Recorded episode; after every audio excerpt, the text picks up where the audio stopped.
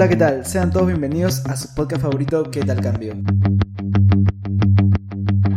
La pandemia trajo consigo una evidente acentuación de la brecha digital. En este episodio hablaremos sobre las iniciativas y posibles ideas para reducirla.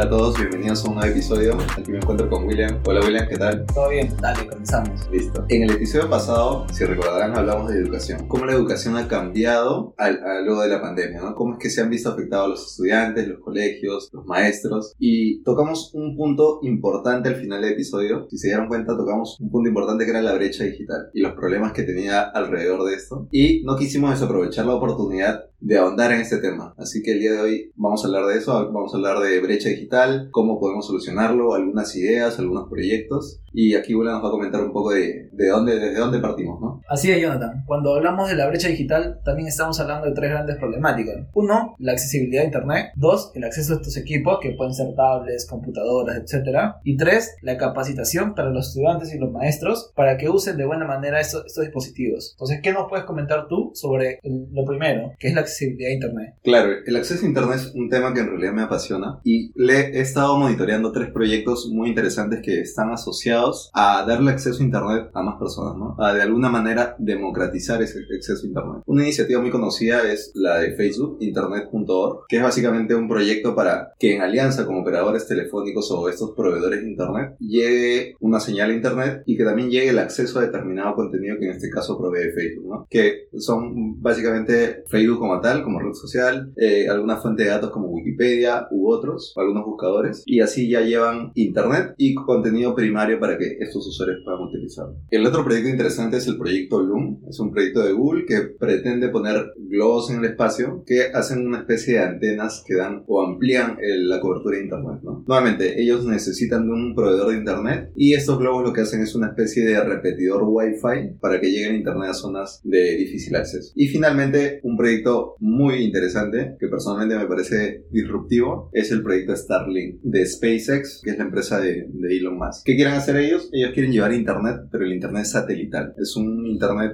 que actualmente no es, digamos que muy amplio, muy conocido, pero tiene la capacidad de también penetrar zonas más alejadas y ellos básicamente están poniendo satélites en el espacio para crear una malla a nivel planetario y llevar Internet a muchas zonas. Ya, pero el- lo que comentas en lo que está haciendo Facebook, lo que está haciendo Google, yo lo he escuchado ya hace muchos años atrás ya. ¿Cuál- Sí, no, de hecho. ¿Por qué, por qué ha pasado muchos años y todavía seguimos en planteamientos, en que se va a lanzar, se va a lanzar? ¿Qué está pasando ahí? Estos proyectos ya no son prototipos. Esta tecnología ya ha sido probada, ya, ya ha habido, digamos que evaluaciones. Se han ejecutado, de hecho, en, en situaciones reales. Entonces, hace años sí eran teorías, hace años eran, digamos que demos, prototipos. El día de hoy son una realidad, pero claro, no, no es que sea eh, muy profundizado, no hay una, digamos que no, no está en una etapa donde puede- podemos decir que son la solución al problema. ¿Qué falta? ¿Más estudios o probarlo más? ¿Qué falta? A ver, los dos primeros proyectos, el de Facebook y el de Google, dependen, como, como lo mencioné, de un proveedor de Internet. Así que es un tema de alianzas, es un tema de presupuestos, es un tema de financiación, ¿no? Y el último sí, lo que hace falta es que Elon Musk ponga más satélites en el espacio para tener esta cobertura. De los tres proyectos, obviamente el menos maduro es el, el de los satélites, Internet satelital, pero los dos primeros eh, ya son una realidad. Claro, y ahí, justo como comentas, ¿no? Hay, de repente falta alianzas, falta más financiamiento, pero hay que preguntarnos con quién se están aliando, con, a quiénes está buscando financiamiento. De repente está buscando al- a los gobiernos, porque de repente ah, ya los gobiernos van a- no van a poder permitir llegar a, a- a las masas por permisos y todo ello, pero de repente estamos, están buscando por el lado incorrecto, porque en el Estado hay muchos procesos burocráticos. De repente, no sé, Facebook va y dice, hey, gobierno Argentina, necesito este permiso porque quiero hacer esto y esto. Ya listo, en un mes te lo mando. Y nunca llega esa firma y es por eso que como que tienen ese bloqueo. Entonces de repente están buscando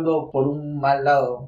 Yo, yo creo que no es el lado incorrecto, sino que es un camino largo. O sea, de por sí, la naturaleza de estos proyectos es largo. Y te, y te voy a mostrar por qué. Y, y no y se han hecho realidad. ¿no? En el 2016 empezó un proyecto que se llama Internet para Todos, aquí en nuestro país, Perú. Este proyecto es un proyecto que promueve el, el CAF, que es el Banco de Desarrollo de América Latina. Está inmiscuido también el BIT, está Facebook y está en Movistar o Telefónica. ¿En qué año fue eso? 2016. Al día de hoy, 2020, han hecho algo realidad, que es llevar Internet a más de medio millón y medio de, de pobla- de pobladores en el Perú, donde ya tienen acceso a Internet. O sea, hay una infraestructura 4G, hay, ante- hay varias antenas 4G, hay en costa, sierra y selva, hay lugares donde ya en total, bueno, un millón y medio de personas tienen Internet, pero hay un problema, ¿no? El equipo. O sea, ya, hay Internet en esas zonas. Claro, justo, como tú dices, hay 1.5 millones que ya llega a internet, pero justo yo también he recopilado una cifra que es que 1.7 millones de niños no tienen acceso a esta web, a este celular. O sea, tienen, supongamos ya, tienen el internet, que ha- lo ha prohibido Facebook junto con el BID,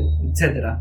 Pero no tienen el equipo. Entonces ahí ya no podemos darle un cargamotón a, a estas empresas como Facebook y el BID, sino necesitamos de más personas, de más empresas, ya sean medianas, grandes, que nos apoyen con, con las tres problemáticas que te comenté al inicio, que son la, la accesibilidad del internet, el equipo, la capacitación. Entonces ahí me gustaría ahondar en ese, en el tema del, del equipo y la capacitación para que usen esas herramientas. Genial, vayamos por eso. Dale, entonces comenzamos con, con el punto de la capacitación. Como justo para los que no, no, no- no nos siguen en nuestras redes, nosotros estábamos hablando en días atrás sobre el tema de la capacitación. Pasa que en los hogares de, de Latinoamérica y de muchos países, los alumnos no cuentan con un espacio apropiado para tomar las clases, porque a veces en, en una casa comparten el mismo dispositivo, entonces y nadie, como que nadie tiene una habitación exclusivamente para tomar sus clases, una biblioteca. Actualmente no, esa no es la realidad. Entonces necesitamos urgente de de que un lugar especialmente para capacitar a los maestros, capacitar a los estudiantes para que utilicen esas herramientas y poco a poco como que ir retornando a la, a la, a la normalidad. ¿no? Es- está buena la idea. Me parece que es importante porque es un punto que,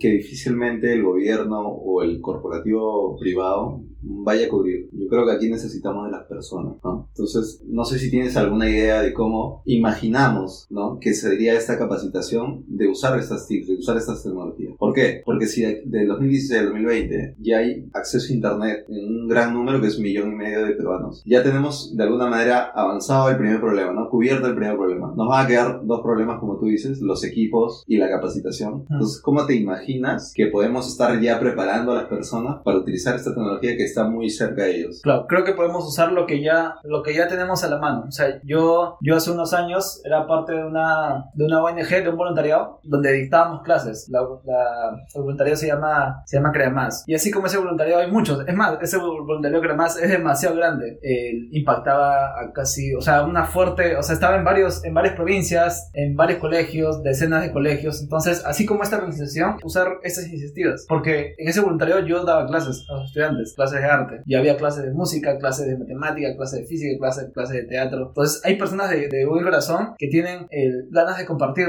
ganas de compartir lo que saben. Algunos, hay es, profesores que, que se están titulando, o sea, hay, hay bastante gente que quiere ayudar, que tiene ganas de ayudar. Y si sumamos esas personas con las personas del voluntariado, ahí ya tenemos a una gran masa que quiere, que puede capacitar a estos, a, a estos estudiantes para que usen estas herramientas, ¿no? computador, tablet, etcétera. Claro, estoy, estoy de acuerdo con tu idea, pero cuando, cuando la escucho, ahora que la escuchaba, me preguntaba qué tan escalable puede llegar a ser esto. Pasa que o sea, organizaciones, voluntariados hay en todos los países. Sabemos, por ejemplo, ¿no? Cremas no va a llegar a Chile, a México, no. O sea, pero Cremas lo que hace lo va a hacer bien en Perú. Pero así como hay Cremas en Perú, hay otras organizaciones, hay otros voluntariados en Argentina, en México. Cada, cada país tiene su voluntariado, cada país tiene su propia gente y no, no es que no es que sea guau escalable, pero por regiones, por zonas hay sus iniciativas. Entonces ahí como que falta un levantamiento de las personas de, de- de tomar acción, ¿no? Que mira, vamos a juntarnos porque no- antes no es la primera vez que la gente se, se une para hacer cosas. Siempre, por ejemplo, acá en el país tenemos eh, cuando se vienen los huaicos, todo eso, la gente se une, hacen eh, víveres. Entonces, en la historia nos ha demostrado que la gente se une, se- con, cuando la gente se une se pueden, usar, se pueden hacer grandes cosas. Claro, pero tiene que ser constante, ¿no? Claro, es Es- diferente una crisis que dura un tiempo, digamos, corto, en relación a algo que tiene que ser durare- duradero y constante. No, pero estamos hablando de de capacitación. O sea, la capacitación no es algo que, que, que tengas que hacer durante dos años. Es algo que tienes que hacer en, en un inicio y ya los estudiantes ya saben cómo hacerlo. O sea, es algo como te dicen, ¿no? mira, como cuando manejas bicicleta, te dicen, mira, pedalea, pedalea así, agarra este equilibrio y cuando ya lo aprendes a, a manejar, ya no necesitas de, de la persona que te diga. Es igualito. Acá está el equipo, acá está la tablet, eh, la computadora. Entonces, vamos todos estos voluntariados y decimos, mira, el, así puedes poner en silencio el micro, así, eh, acá pues tu blog de notas, acá listo. Pero ya, ya, lo aprendió ya, o sea, ya no necesitamos de dos años con, junto con el estudiante y capacitarlo, ¿no? Sí, de acuerdo. Yo estaba leyendo hace poco una tesis, una tesis de un estudiante de ingeniería de sistemas en Piura, en donde él proponía cómo llevar, cómo eh, capacitar a esos, a esos alumnos, a esos docentes en el uso de las TIC de una manera que funcione, utilizando una metodología que funcione. Y escuché justo en esa tesis, leía que él mencionaba una iniciativa de la Unión Europea que se llamaba LEADER, ¿no? ¿En qué consiste? Me, pareció curioso, me, me, parece que puede funcionar, te la, te la comento de qué trata. Tal cual como tú dices, tenemos voluntarios, tenemos personas que son, eh, digamos que el capacitar en herramientas digital es posible porque hay un, las personas que no, no, tienen esta brecha digital consumen las herramientas digitales como si fuera parte de su estilo de vida, es una forma natural para claro. ellos, ¿no? Sí. Entonces, ahí tenemos una población grande que nos puede ayudar a capacitar. Pero del otro lado tenemos diferentes eh, poblaciones que necesitan esta ayuda. ¿Cuál es la propuesta del líder? Buscar una población reducida, limitada, con ciertas características que homogéneas entre ellos. Me refiero a características sociales, económicas, culturales, culturales ¿no? ¿Por qué? Se crea este grupo limitado de personas muy parecidas, estamos hablando de, de, su, de su, lo que tú mencionas, ¿no? Esas características eh, económicas y sociales muy parecidas, llegas, los capacitas, pero los capacitas alineado a su realidad. Esas personas tienen problemas. Ellos, no sé, si se dedican al campo, entonces tú conoces su problema y su problema es, por ejemplo, que su economía, o bueno, su situación actual es que su economía está basada en eh, sacar o cosechar frutos del campo y venderlos. Esa es su economía, ¿no? Do o, por ejemplo, que, su, que los padres van y trabajan en la mina y su fuente de ingreso es el trabajo en la mina. Entonces, este grupo de personas tiene un contexto muy similar. Tú los capacitas utilizando o enseñándoles a utilizar la tecnología, pero alineado a su realidad, no diciéndole, mira, con esta, si tú aprendes esto, vas a poder más adelante ayudar a tus padres a optimizar el trabajo en campo, por ejemplo, ¿no? Con ciertas tecnologías. Entonces es como aplicar la tecnología a algo específico, a su realidad. Para que te encuentren motivación, supongo. Claro, para, claro, para que sea real y luego para que estén motivados, porque si, si a mí me enseñan algo que no me va a servir o que no está aplicado en mi realidad, queda como simple teoría, ¿no? Más empeño que le pongas. Entonces ese es el paso uno. Luego tienes que empoderarlo, o sea, tienes que detectar líderes ahí que capten con, con mayor potencia esto que estás enseñando. ¿Para qué? Para hacerlo escalable en el tiempo. Claro, para que ellos, para no que ellos sean los siguientes líderes, para que lo repliquen, como tú dices. ¿no? Entonces, está muy arraigado a su, a su realidad, es decir, lo van a tener que utilizar o van a ser muy motivados por utilizarlo esos líderes van a poder crear nuevos líderes y eso es una cadena positiva que, que en, digamos que en el, en, en el, tiempo van a ser capacitados más de una generación, que es lo que queremos, ¿no? Y claro. luego para las siguientes generaciones va a ser para nosotros algo natural. Muy interesante, me pareció que puede funcionar y puedes crear muchos grupos pequeños, limitados, a gran escala con programas de voluntariado y demás. Claro, de poco a poco se, se avanza. Sí, de hecho. Eso, eso. Ahora, el otro problema es, ya, tenemos internet, hay iniciativas que nos van a dar internet de aquí a un par de años, tenemos esta posible idea que basado en personas de muy buen corazón, programas de voluntariado muy organizados, programas que funcionan con, con un objetivo y una metodología interesante, pueden capacitarlos. Nos falta un problema más que es el equipo. O sea, esas personas necesitan este receptor de la señal de internet, no, porque ya están listos para usar, ya están, ya están listos para usar un teléfono, ya están listos para usar una tablet, una laptop, pero ¿cómo les llevas esas tablets, esas laptops? Claro, nosotros, o sea, en distintos países hemos visto que los gobiernos ha habido programas para compra de miles de, de tablets y, y, y, algunas han llegado a los alumnos, pero algunas no. Porque es difícil llegar a todas las zonas rurales extremas, tema de logística, hay temas de burocracia. Entonces, ¿qué, qué, qué has visto tú en, en, ese, con respecto a ese tema? A ver, o sea, para mí una revolución interesante en ese punto son los móviles. El móvil, estoy hablando de smartphone y tablets, la tecnología móvil, ha, ha impactado eh, en gran medida porque a esos lugares donde antes no llegaba una computadora, sí llega un celular. Entonces he visto muchas personas eh, en lugares muy alejados, zonas rurales como se le dice, con internet, con, no con internet, disculpa, con smartphones, ¿no? Y porque hay señal satelital para hacer llamadas y todo lo demás. Más, ¿no? Entonces es una, es una ventaja hoy en día que exista esta tecnología y lo que faltaría es que llegue a estos lugares donde no hay, ¿no? Eh, de hecho, ha habido programas aquí en nuestro país, ha habido programas en donde se, se planteó la compra, eh, digamos que en volumen grande, de laptops. No las laptops regulares, sino laptops especiales para colegios. Eh, sí, sí, recuerdo. Entonces, eh, los colegios no necesitan quizás celulares, necesitan laptops para que le saquen más, más, potencial a, la herramienta, ¿no? Tengan programas en donde puedan interactuar. Eh, digamos que definitivamente una laptop tiene más potencia que un smartphone, ¿no? Y a nivel de laboratorios, de cómputo, en colegios, por ejemplo, claro, la laptop sería una herramienta eh, ideal. Claro, el problema es que también cuesta más, ¿no? Entonces es más complicado distribuir y manejar esa logística. Sí, justo en el episodio pasado habíamos visto el, tema de Google Laptop, ¿no? Quienes son quienes fabrican estas, estos dispositivos estos computadores de, de, manera más ecológica, digamos, pero que también cuestan más por, por, ser de ese estilo. Entonces, justo como comentas tú, podemos combinar los dos grandes mundos. O sea, sabemos que el dispositivo móvil es bastante asequible y sabemos que también tener una computadora ayuda de mucho al estudiante. Entonces, ¿por qué no tenemos los mejores de dos mundos? Así como hay Google Laptops, que haya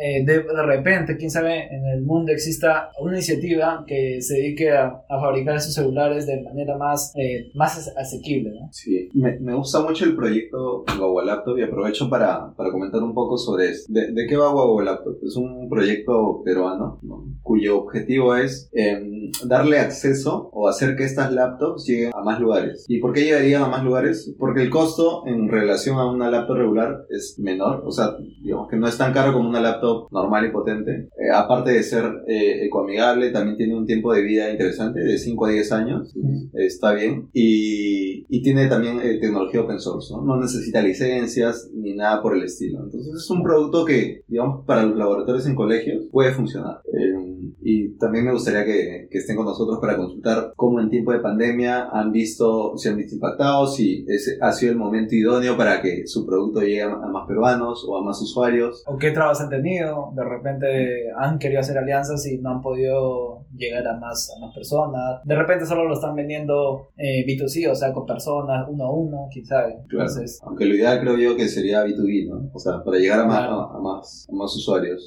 Y, ver, y ver cómo bajar el precio cada vez más para hacerlo más asequible, asequible porque la idea es que esto llegue a todas las zonas rurales de, de todos los países. Porque yo he visto noticias donde hay, hay personas, hay colegios en Chile, en Argentina, en Perú, en, de las clases se dice que solo el 80% de las clases, no, el 80% de la población hace las clases por WhatsApp. ¿Por qué? Por todos estos problemas que hemos comentado, de que eh, los estudiantes, los maestros no están capacitados para usar el dispositivo, no cuentan con el dispositivo o no cuentan con internet. Entonces hay un mar de, de problemas que, que, en este episodio hemos querido de, de, ahondar un poco en eso. ¿no? Sí, y solo, solo para cerrar la idea, quisiera leer una, una frase una frase. La ONU ah, tiene una hoja de ruta en donde se plantea centrar en ocho áreas, ¿no? Y una de esas áreas es el, el, tema de Internet. Ellos tienen el objetivo de que en el 2030 sea un aumento de conectividad a nivel mundial del acceso a Internet. Básicamente, su ideal 2030 es que todo el mundo tenga acceso a Internet. Eso está en su hoja de ruta, es un objetivo muy grande, es muy ideal también, pero casi casi algunos lo plantean como un derecho, ¿no? Entonces, a miras de que en el 2030 gran parte del mundo, gran parte de la población va a tener Internet, entonces hacemos un llamado a esos programas de voluntariado, al privado, iniciativas también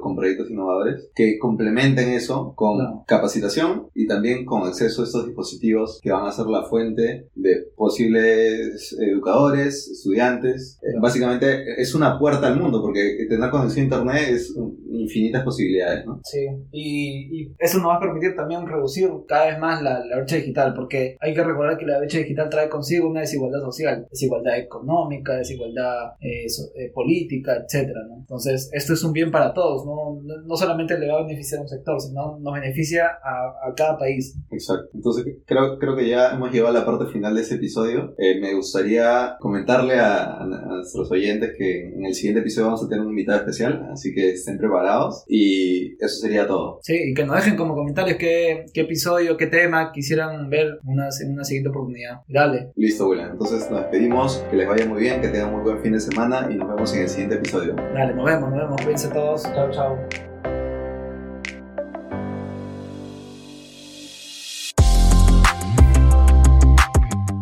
Acabamos de llegar al final de este episodio. No olviden que pueden encontrarnos como ¿Qué tal cambio en Spotify, Apple Podcast o en su plataforma favorita de podcast.